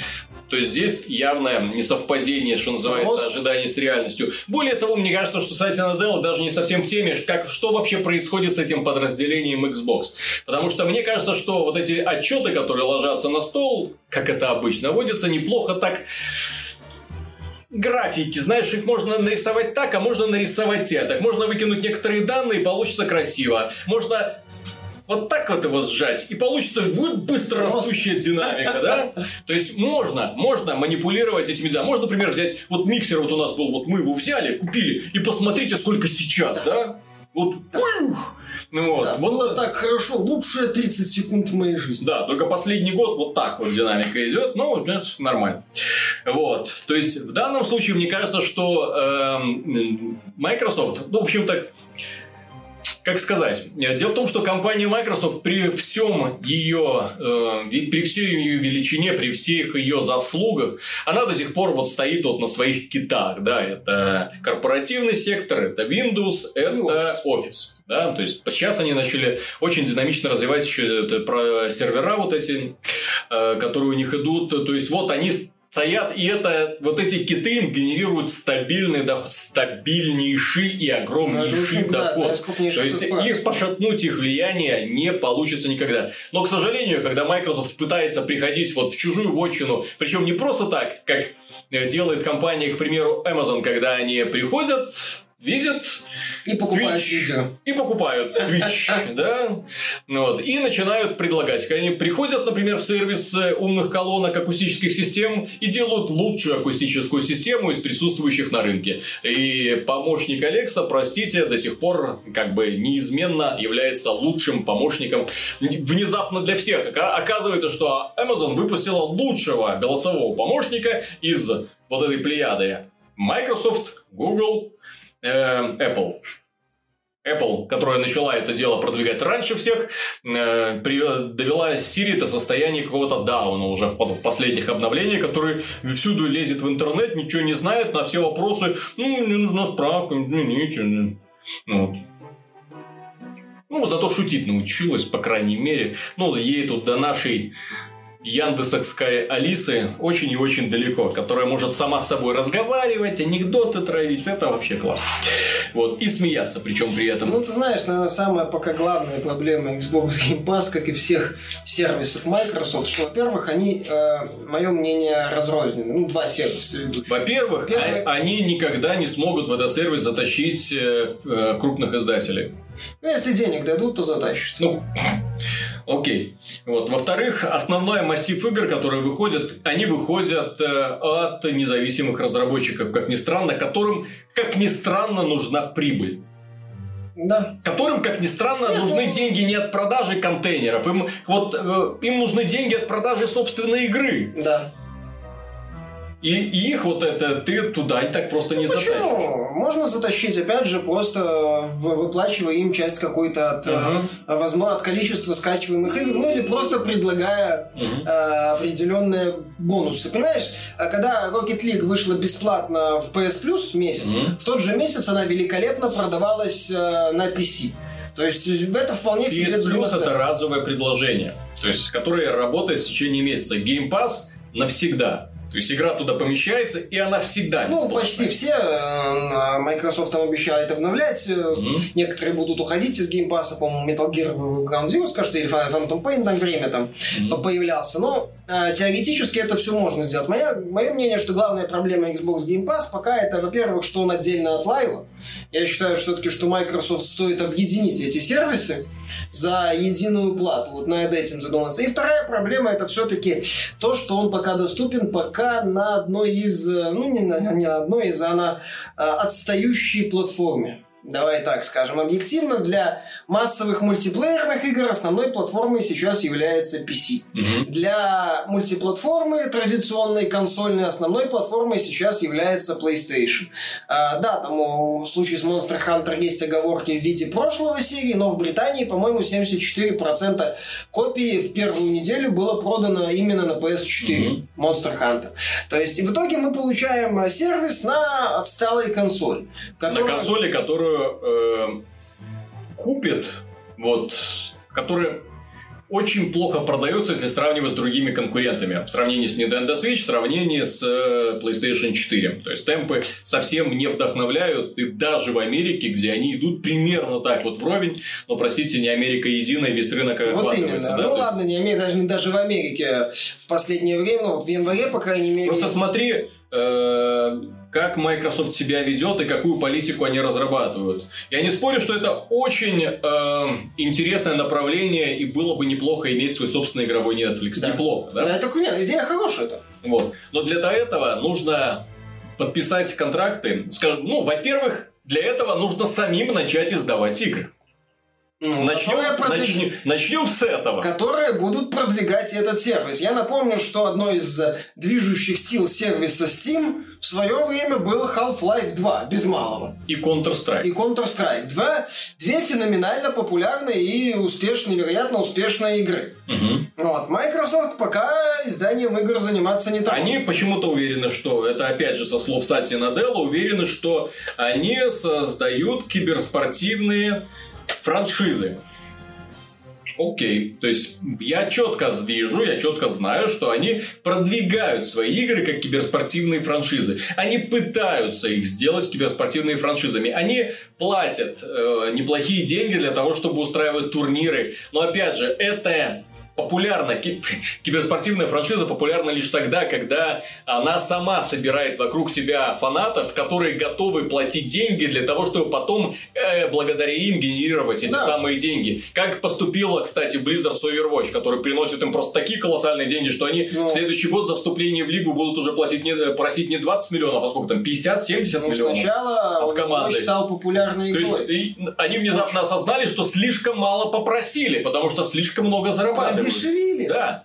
А в случае, понимаешь, блин, нет, так э, Microsoft финансирует... А кто будет смотреть трансляции по играм от э, Microsoft? Ну, Microsoft финансирует э, чемпионаты по Gears of War, я знаю. Кто их смотрит? Четвертый. Да никто. Угу. Популярно. Нет, так это, понимаешь, проблема... Кто, где ты видел вообще игры от Microsoft в топах Твича? Когда ну, последний? Ну, вот Sea of Thieves Beta. Окей. Sea of Thieves Beta. Окей. Но окей. опять же, это не киберспортивная очень, игра. Очень, да, это, ну, это сами представители Ре говорят, что это просто фановое приключение. Угу. Посмотрим, надолго ли хватит. Не, э, Sea of Thieves это отдельная категория болезней, я уверен. То есть, если оно будет популярно, это будет такая очень странный вид игры, которые я даже не знаю, с чем сравнивать. Игра, в которой ты занимаешься фигней. Ты ходишь, это и тебе весело. Ну, в принципе, то есть геймплей такого не замечено, ну, по крайней мере, тебе весело, прикольно, общение с друзьями, ай, класс. Вот. А остальные вот эти вот, то есть развитие э, сервиса э, потоковое вещание, миксер, нет. Э, Xbox Game Pass развивается очень медленно, очень медленно, особенно учитывая те невеликие темпы, с которыми сама Microsoft разрабатывает игры, потому что смотришь на первую половину года, видишь Sea of Thieves, видишь State of Decay 2, видишь Crackdown 3 и такой... Э. Ну, Crackdown 3 State of Decay 2, на всякий случай напомню, без конкретных дат выхода. Да-да-да. Вот смешно будет, если их на, след... на второе полугодие То есть, если бы у Sony был похожий сервис, и в качестве двигателя они начали э, отдавать бесплатно игры типа God of War, Horizon Zero Dawn, это был, конечно, бы выстрел в ногу в плане э, финансов, но это был бы мощнейший стимул для людей подписываться, потому что, ё-моё, ты получаешь возможность сыграть в одну из самых красивейших игр этого Опять же, года. самое смешное, что в случае продвижения сервиса, а, в котором будут другие проекты от э, издателей, чтобы заманить издателей, mm-hmm. идея с дорогими сингловыми играми работает лучше. Mm-hmm. Потому что, смотри, ты подписываешься, как в случае, это то же самое, это один в один, как ситуация с PlayStation 4. 4. Ты видишь красивую картинку в Horizon Zero Dawn, покупаешь PS4, играешь потом в FIFA после прохождения Horizon Zero Dawn. Ты подписываешься на сервис условный там э, Sony Game Pass, э, проходишь Horizon Zero Dawn, играешь в FIFA. Все. Или там другие проекты. То есть, э, чтобы зацепить... Хорошо, когда все игры в одном, а не то, что для того, чтобы поиграть в FIFA, да, ты должен сервис от я, да? То есть, Activision сейчас догадается еще свой сервис. То есть, если, э, мне кажется, Microsoft для того, чтобы при, привлечь себе вот крупных издателей и сказать им, вот, посмотрите, у нас есть замечательный сервис, подписывайтесь, издатели попросят немножко больше денег, чем зарабатывает на нем Microsoft, и придется им поднять ставку вхождения в этот эксклюзивный клуб, и не все пользователи это вхождение потянут, это будет уже не 10 долларов в месяц, это будет уже 20, а может даже и 30 долларов. Mm-hmm. Ну, вот, то есть это будет... Э, а, еще лайф платить. Идея хорошая, но, как обычно, у Microsoft реализация пока начала. Как обычно, я имею в виду тот же самый Microsoft 100, которые э, имеют возможность наблюдать все пользователи Windows 10. Э, что, как там, стал конкуренцией Steam? Да, да Габен, говорят, уже похудел. Или, только скандалы его преследуют раз за разом, когда пользователи одной экосистемы на PC не могут играть с пользователями другой Там вышел он Age of Empires Definitive Edition. В курсе же? Я не знал. Я по метакритику узнал. И по паре оценок. То, чего нет в Стиме, нет Правда? Не существует, Не существует, ПК да. аудитории. Или какой-то популярный фри to если мы говорим об, отдельно, об отдельном сервисе, типа там, ну, хотя бы Warframe, по-моему, в Steam есть. И вот самое забавное, что э, подводя черту под всем вот этим вот эм, дурдомом, в который превращается рынок, где крупные издатели становятся просто крупными компаниями, э, с- которые сидят вот на своих яйцах, игры, сервисы. Мое, мое, несите мне, несите мне денежки, пожалуйста. Нужно больше золота. Получается, что э, самые ожидаемые игры, самые и даже я бы сказал самые красивые игры э, делают уже независимые разработчики. Понятно, что у них не так много денег, понятно, что от них сложно ждать каких-нибудь масштабных проектов. Но опять же, когда мы берем в расчет какие-нибудь нишевые жанры, в которых, от которых ты не ждешь от которых ты не ждешь, тебе достаточно, например, стиля визуального исполнения, тебе достаточно той идеи, которая заложена, чтобы она тебя поглотила на сотни часов, например, можно вспомнить тот же Darkest Dungeon, который, ну, по сути, нарисован примитивно, но благодаря визуальному стилю тебе нравится, во-первых, то, что ты видишь, а во-вторых, геймплей такой, что если он тебя затянет, что ты будешь в ней торчать постоянно и не Ну вылазить. Вот недавно уж на днях э, вышла игра Into the Breach от создателя FTL, Мгм. где пиксельная графика, но многие хвалят, сравнивают чуть ли не с Front Mission 3. Мы обязательно ее посмотрим. Вот, э, Сейчас я играю в бету Warhammer Ver- Vermintide 2. Это продолжение э, первой части, естественно. Э, и, честно говоря, я поражен. Ну, сейчас доступна бета, и там три уровня всего. И я, честно говоря, поражен, вот насколько в этой игре хорошо сделанная графика. Вот на самом деле, Ну, хотите, хотите увидеть классную графику в игре, пожалуйста. Э, насколько в этой игре есть, скажу страшное слово, насилие.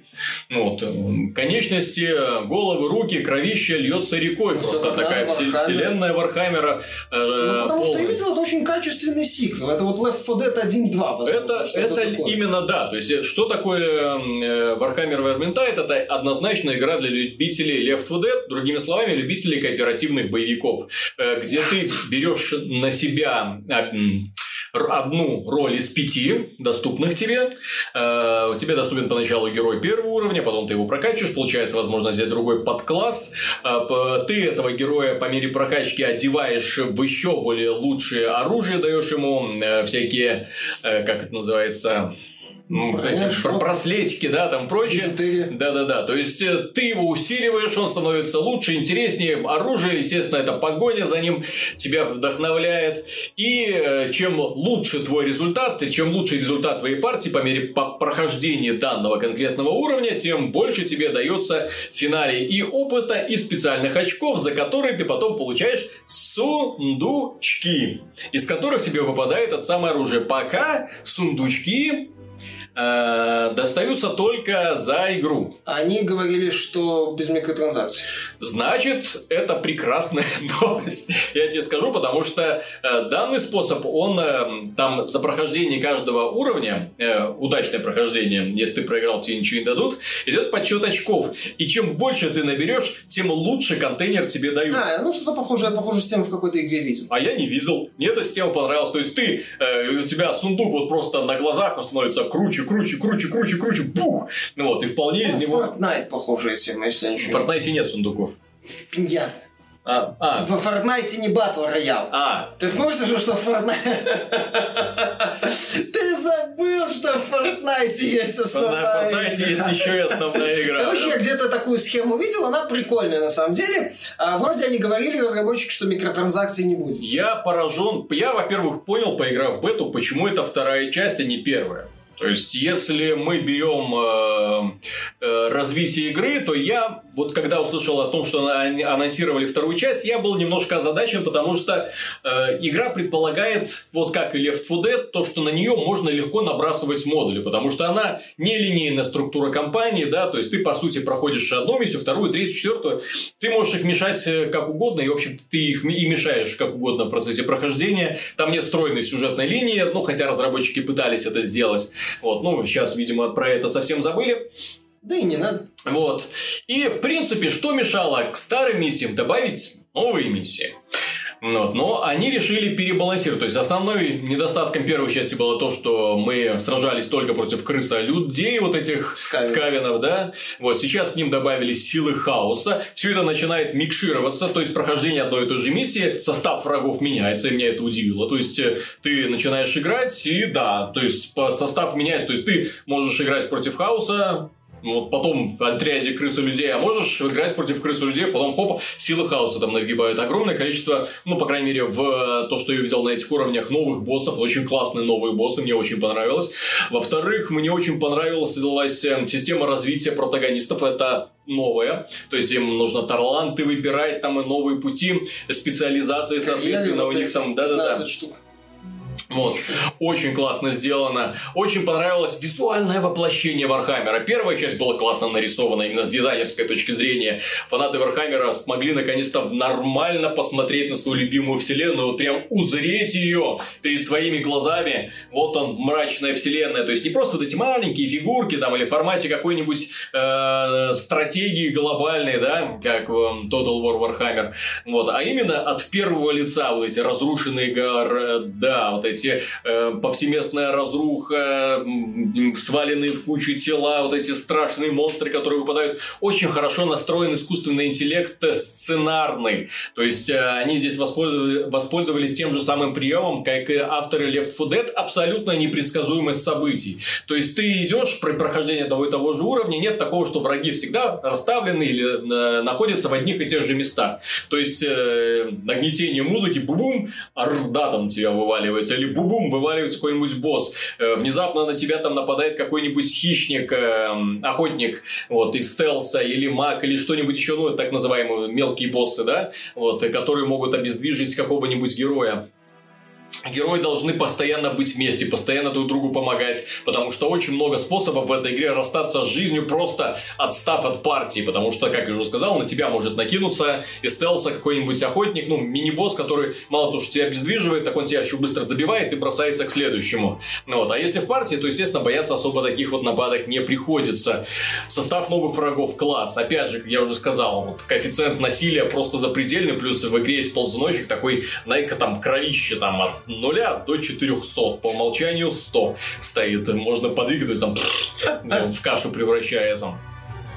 Очень понравилась структура миссии и э, структура уровней. То есть это не просто линейный коридорчик, это вот очень так вертикально спускаешься вниз. И самое главное, они смогли сделать так, что э, при том, что ты идешь сравнительно небольшом пространстве ограничен, ограниченном, э, у тебя нет ощущения того, что ты находишься в узком коридоре. То есть ты вокруг себя постоянно видишь мир. Да, ты, например, не можешь перелезть через вот такой вот заборчик, но тебя это не смущает. За ним ты видишь какое-нибудь поле, улицы, э, дома. Тебе это интересно, потому что это опять же часть вселенной Warhammer, опять же круто визуально настроена.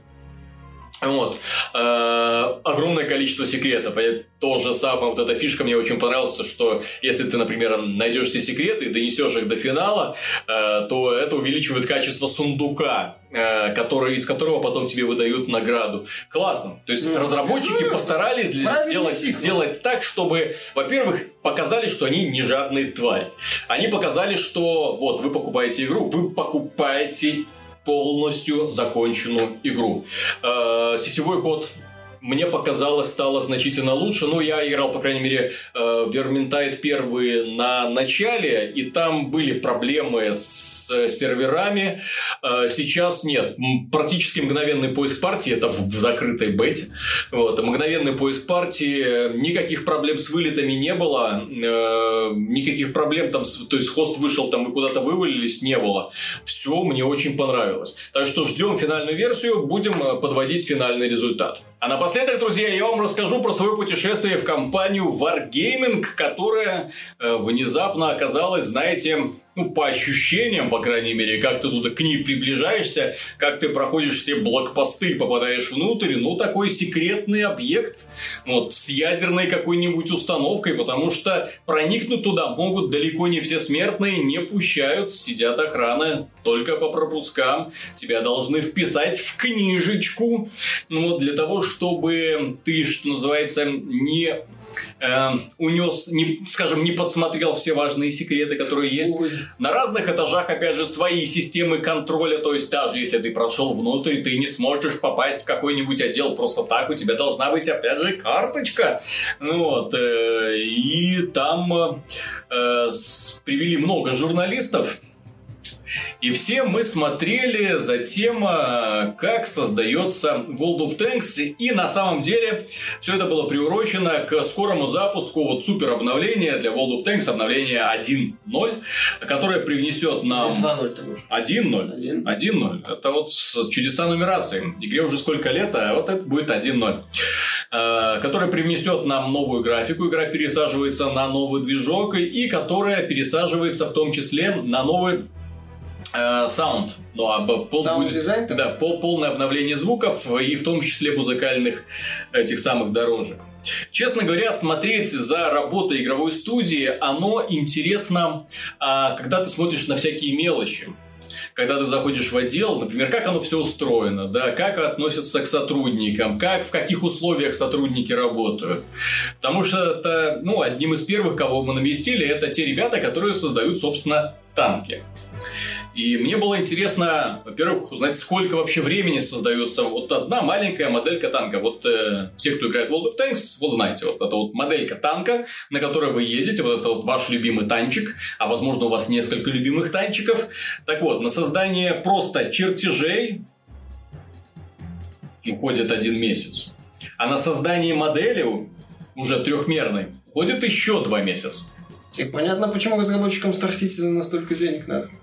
И это танк. То есть это просто один из многих танков, которые уже есть в игре. А их уже более 400.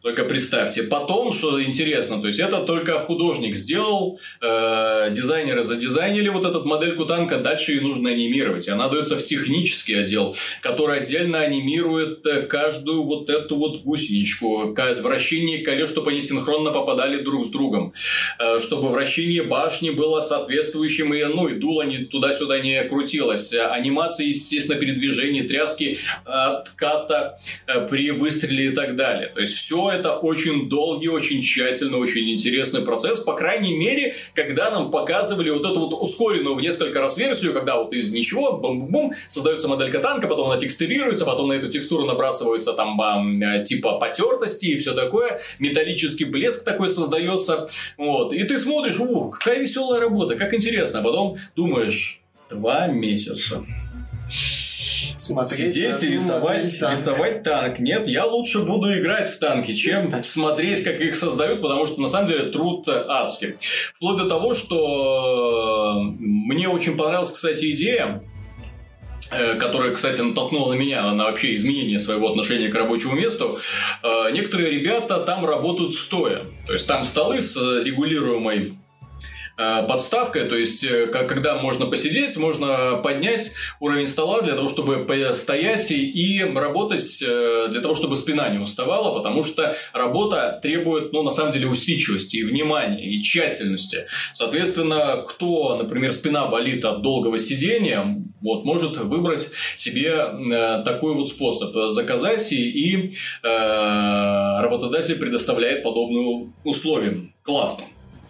Отдел музыки очень интересно устроен сам по себе, э, если посмотреть в сторону технического, скажем, обеспечения, потому что отдел музыкальный, где создается, собственно, музыка, создаются все звуки, это не просто изолированное помещение, это подлодка, на самом деле, куда ты входишь, потому что это отдельные двери. Каждая комната оборудована по-своему, приподнята для того, чтобы не контактировать с остальным зданием, чтобы не резонировать от него.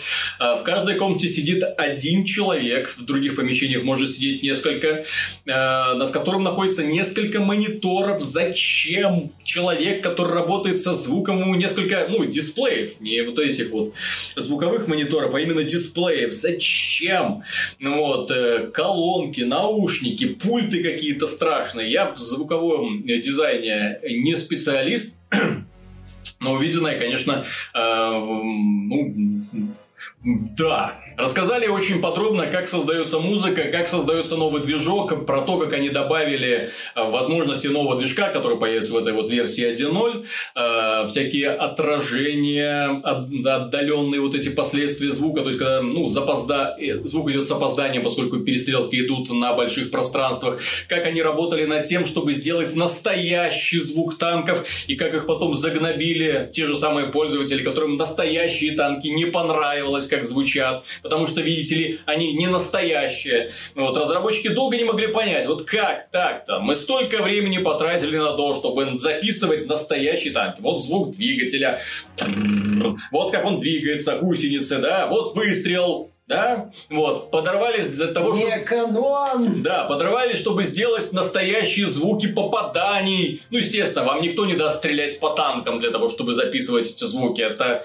бред, да? Но они надорвались и сделали пробный выстрел по корпусу старого танка Су-100. Взяли РПГ-7, установили микрофон и шмальнули. Вот, и послушали звук и очень удивились, поскольку он оказался совсем не тем, как они ожидали. То есть, в отдалении звук выстрел, да, ну, взрыв. Ну, вот. Вблизи это как удар по бочке. Вот, поэтому звуки танков они потом впоследствии микшировали, ну, sound-дизайн все это создавалось, вот, но они его делали именно из разряда то, что это такая большая бочка. Бум. Молотить, к этому добавлялись потом разные потустор... по... не потусторонние, посторонние звуки, там, лязгов и прочих э, трений. То есть, это классно была проделана большая, комплексная, строгая такая работа. Пользователям не понравилось. Ни настоящие танки не звучат. В моей голове это все не так. Почему? Потому что Голливуд всех обманывает, дорогие друзья. Потому что звука, э, звуковые дизайнеры Голливуда, которые создают те самые звуковые эффекты, записывают их где угодно, но только не на тех предметах, которые их издают. Да, вот эти Зато звуки, круто. звуки ударов, там вот эти сочные, да, вот, э, как режется там капуста там или что-нибудь еще. Ну, просто. То есть, они берут другие предметы, которые как бы похожи, и делают. И для того, чтобы подчеркнуть силу танков, они берут такие они берут звуки, которые, ну... Гулки такие. Да, такие низкочастотные такие вибрации, чтобы подчеркнуть силу машины, да? Окей, разработчикам пришлось изменять концепцию и микшировать, добавлять вот из... Вот ну, я не скажу, что портить настоящий звук, но приводить ему к стандарту голливудского типа. Это было интересно. Огламуривать. Да, огламуривать. Немалую работу была проделана, в том числе над звуковым оформлением для каждой отдельной локации. В конце концов, было принято решение, что каждая локация должна звучать по-своему. То есть, если вы хотите, чтобы, эм, чтобы пользователь, оказавшись на карте, например, которая находится там в Китае, или карте, которая находится в Беларуси, ну, вот, э, чтобы он сразу чувствовал какой-нибудь местный колорит, или тот же самый немецкий, да, или где-нибудь во Франции. То есть, чтобы сразу чувствовал, что это оно. И вот э, основная проблема была в том, что композиторы, которые делали музыку, они могли э, сделать нормально, опять же, европейскую музыку. Вот этот вот европейский колорит они могли воссоздать. Ну и что там сложного, да, там немецкие всякие фишки национальные, французские, да, там да. гармошку добавь и уже все, ты в Париже кушаешь круассаны. Вот. В Беларуси там какую-нибудь музыку народную куполитку и все. Или советскую, опять же, какой-нибудь марш тоже можно сделать и все уже понятно э, восточной музыкой. То есть можно э, элементарно нахимичить то, что, ну, а поскольку в танки играют в том числе и в Китае, mm-hmm.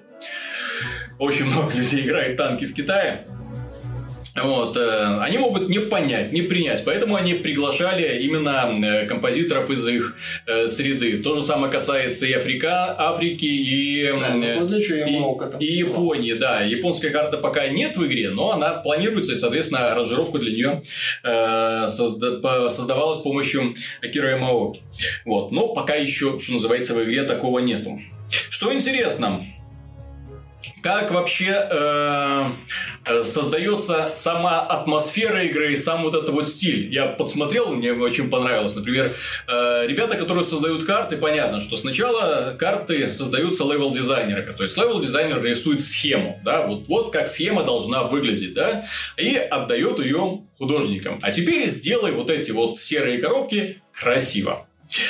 И художник бедно начинает все это моделировать. Новый движок позволил им сделать очень классное отражение. Всякие преломления воды. Вода, кстати, вообще шикарно удалась. Мне очень понравилось, когда нам потом позволили поиграть в новую версию. Вот именно ощущение, когда танк заезжает в воду, в воду. То есть, это не просто текстуркой, эти вот расходятся в стороны, а именно так вот ну, волна такая начинает подниматься. Это, конечно, не та волна, которая, например, Sea of Thieves, да, вот, э, наверное, самая лучшая визуализация э, воды, которая есть, но прикольно, так, а создается ощущение такой вот вязкой жидкости, ну, какой вода, в общем-то, является, когда в нее входит какой-нибудь такой большой объект.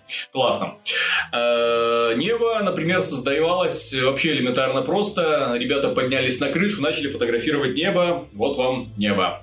Для того, чтобы э, соответствовали э, пропорции, ну, поскольку в игре нет ни одной реальной карты, да, то есть все придуманные, фантастические, скажем так, э, ребята были вынуждены, э, точнее, не были вынуждены, а вынуждены и сегодня пользоваться Google Maps. То есть именно благодаря, смотреть, например, вот карту, например, немецкого типа, да, в Германии.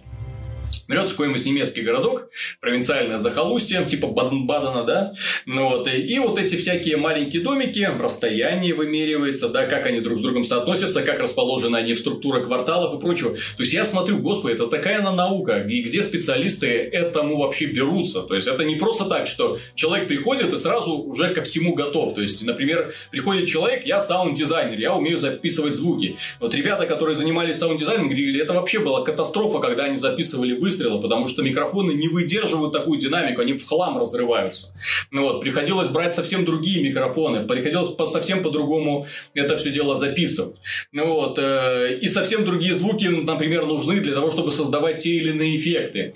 Вот, э, очень интересно. То же самое касается визуальной графики. То есть, когда я еще отдельный вопрос задал, например, а как вообще оно э, получается, что на некоторых картах это не только в вашей игре, а вообще во всех мультиплеерных играх бывают эксплойты. То есть, когда ну, человек, например, проходит сквозь стены, да, ну, вы же как бы нарисовали стену, да, подразумевается, что уже все, через нее нельзя пройти. Вот как это? Ну, он там попытался объяснить, я ничего не понял э, каким-то техническим языком меня завалил, но это было классно. Что интересно, в структуре самого варгейминга работает собственный университет варгейминга. То есть у них есть отдельный этаж, отдельное э, место, где обучают сотрудников. В том числе они э, ведут курсы э, в университете БГУ для студентов, которые хотят э, тоже этому научиться. Естественно, туда попадают не все студенты, а те, которые проходят по конкурсной основе. Круто. Вообще круто, тем более, что это именно та работа, ну, я не скажу, что за которой будущее, но это та работа, которая, по крайней мере, в Беларуси обеспечивает тебя очень и очень неплохо. Потому что компания Wargaming в Беларуси считается лучшим работодателем на минуточку в государстве государстве, вообще во всем государстве, который предлагает все лучшие условия. Э, три спортзала! Три!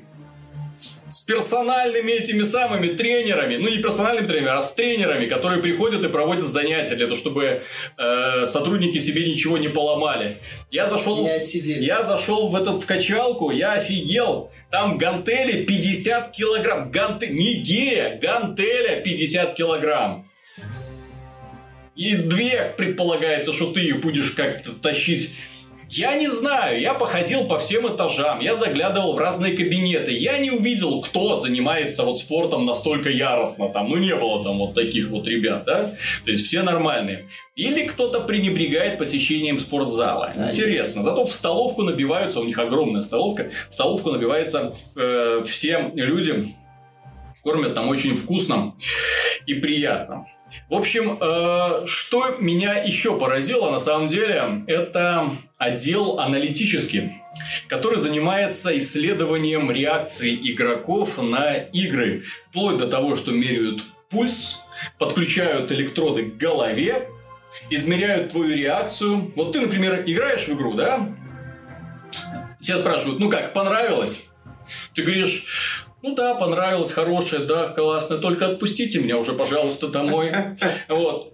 А они смотрят на энцефалограмму и говорят, нифига, она тебе не понравилась. Играй дальше, пока, пока не понравится. Вот, и они, э, да, говорили, рассказывали про несколько забавных историй, когда они пытались э, решить некоторые проблемы, никак не могли понять, что происходит, да, то есть раньше, к примеру, в World of Tanks, когда заканчивался таймер, ну и заканчивался, соответственно, бой, не было никакого звука, и вот они долго пытались понять, вот почему людям неинтересно, вот они не испытывают вот этого мандраж, который, ну, финальный счет уже, да, вот он приближается, это... Вот они отслеживают реакцию игроков, а у них вот она линейная. Вот что он в начале боя, интерес, что в финале боя интерес. Mm-hmm. То есть игра заканчивается, а, и идет следующий бой.